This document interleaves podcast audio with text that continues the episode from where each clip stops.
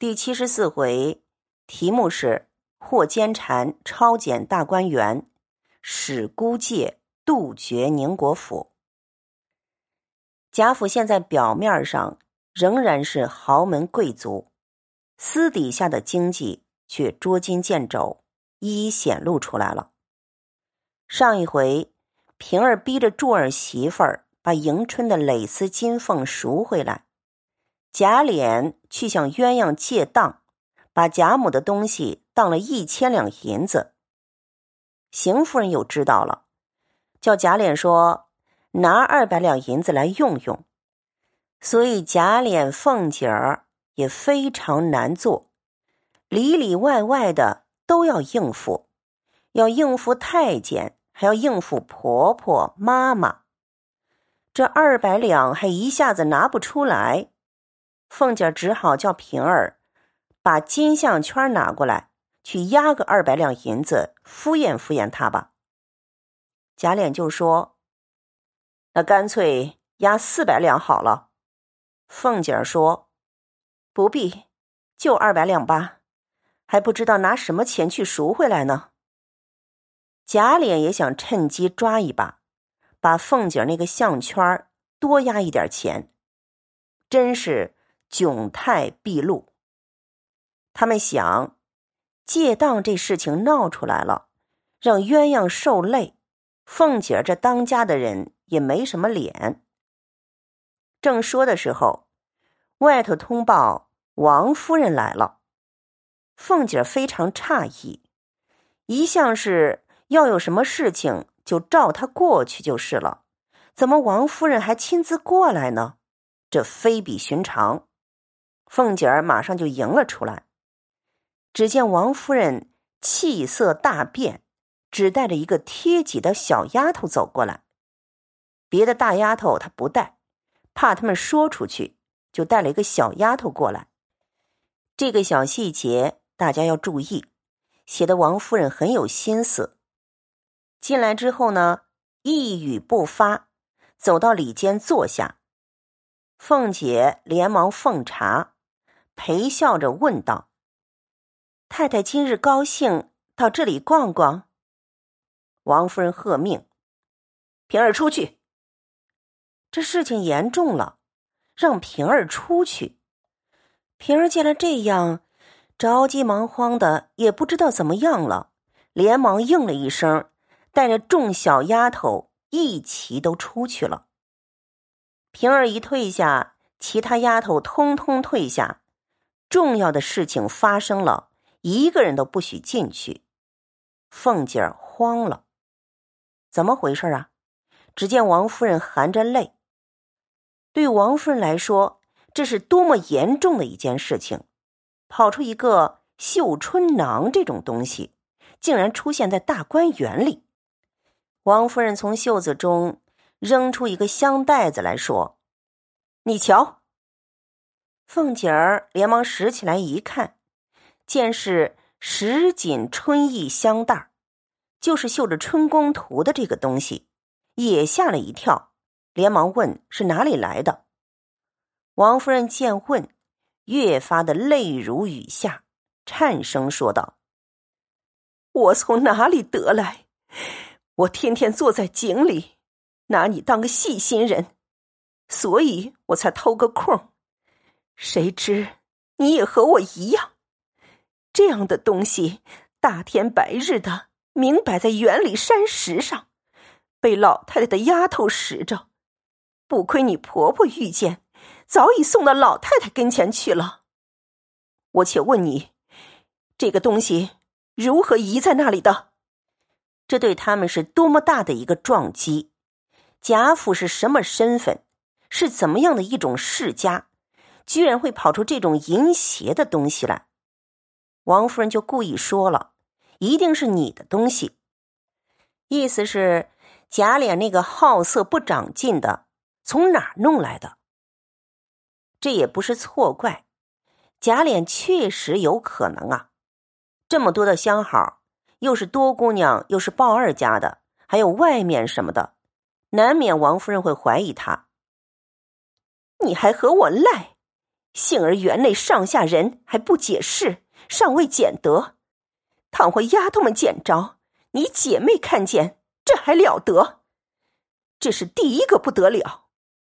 不然，有那小丫头们捡着，出去说是园内捡着的，外人知道，这性命脸面要也不要。如果说这件事情传出去，外面知道皇妃的家里跑出这种东西，贾府的脸面还要不要了？凤姐儿听说，又急又愧，当时紫胀了面皮，便挨着炕沿儿。双膝跪下，什么时候见过凤姐儿这样子？凤姐第一次知道这件事儿太大太严重了，她就赶快的辩解。她说：“我再怎么不知礼，也不会要这个。而且，你看这是房间绣工绣的，很粗糙的，我怎么会要外面绣的东西？而且说是我的。”也很有可能是别人的。贾珍两夫妇年纪也不大呀，贾赦那边那么多的姨娘，也可能是他们的呀。还有那些丫头慢慢长大了，也未必不是他们的。真猜着了。凤姐儿想对了，就是思琪的嘛。凤姐儿说：“我绝对不会有这种东西。”平儿，我也保证，不可能有。多么条理清晰的辩解，说明凤姐儿真的是非常聪明。王夫人其实也是故意说的，激他一下，让他着急。王夫人说：“我也知道你是大家小姐，我们王家怎么会做这种事情？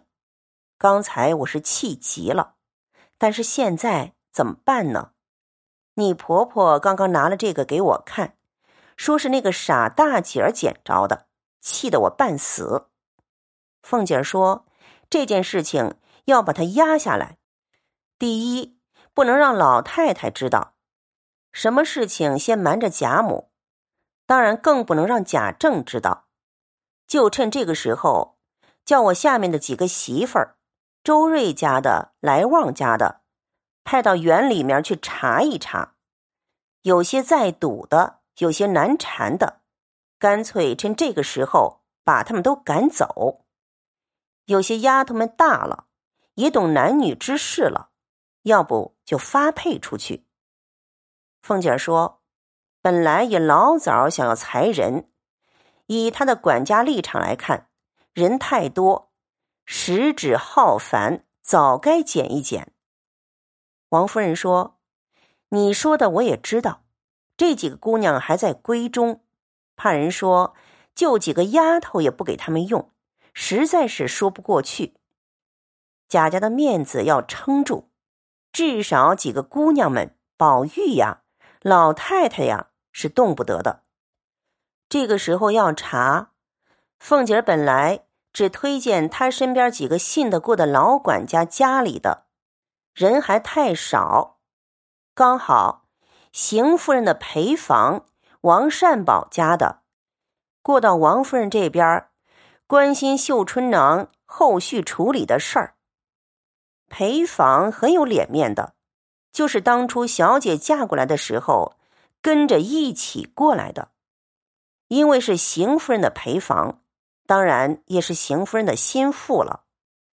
这种陪房老嬷嬷，很喜欢东插西插的管事儿。他在邢夫人这边跑到大观园里去，宝玉那些丫头不会买他的账。王善保家的既然送绣春囊过来，他知道内情了。王夫人就说：“你去回了太太，你也来一起调查吧，总比别人强一些。”王善保家的平常扯东扯西的，要显示自己的权威。那些丫鬟不理他，不奉承他，早就积怨在心。这个事情得了委托，正好报仇的机会来了，马上就进谗言说：“这个容易，不是奴才多话。论理，这事儿该早严谨的。太太也不大往园里去，这些女孩子们一个个倒像受了封告似的，她们就成了千金小姐了。闹下天来，谁敢哼一声？不然就挑唆姑娘的丫头们说欺负了姑娘们了，谁还担得起？在这儿说丫鬟们的坏话了。王夫人说：“这也有的常情。”跟姑娘的丫头远比别的娇贵些，你们该劝他们。连主子们的姑娘不教导尚且不堪，何况他们？先说这些姑娘们的丫头，王夫人挡了一下，说他们当然娇贵一些。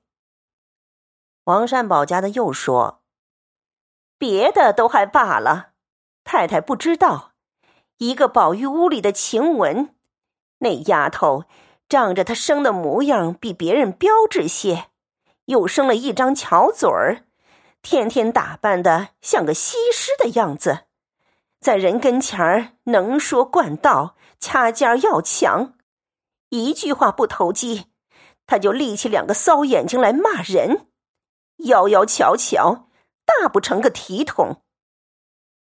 王夫人听了这话，猛然触动往事。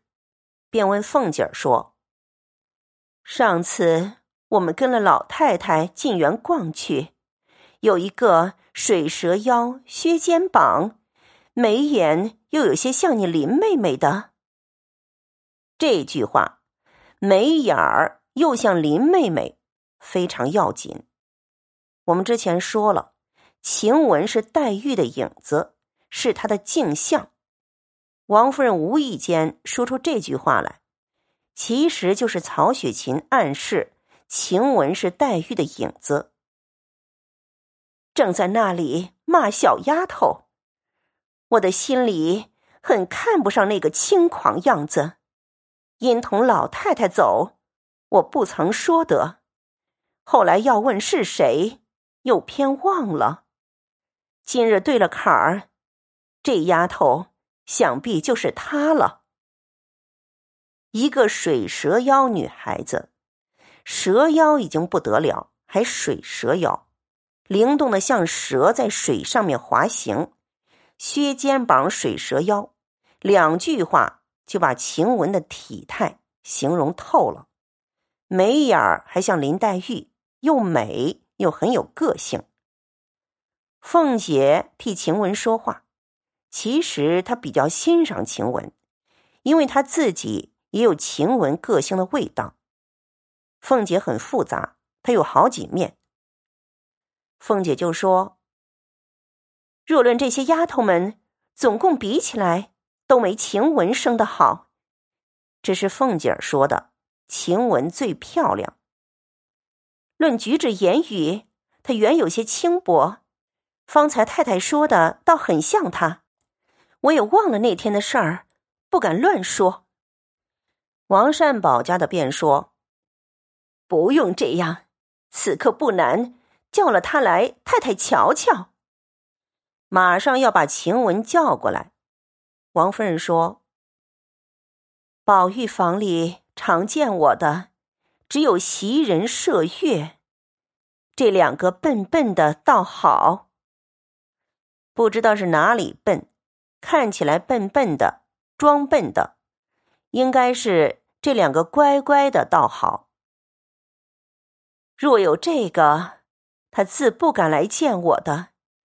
我一生最嫌这样的人，况且又出来这个事儿，好好的宝玉，倘或叫这蹄子勾引坏了，那还了得？王夫人是在儒家文化下培养出来的。他心目中，女孩子应该守着规矩，像晴雯这样的，他最讨厌。于是叫自己的丫头过来，吩咐她到园里去。只说我说的，有话问他们，留下袭人、麝月服侍宝玉，不必来。有一个晴雯最伶俐，叫他即刻快来。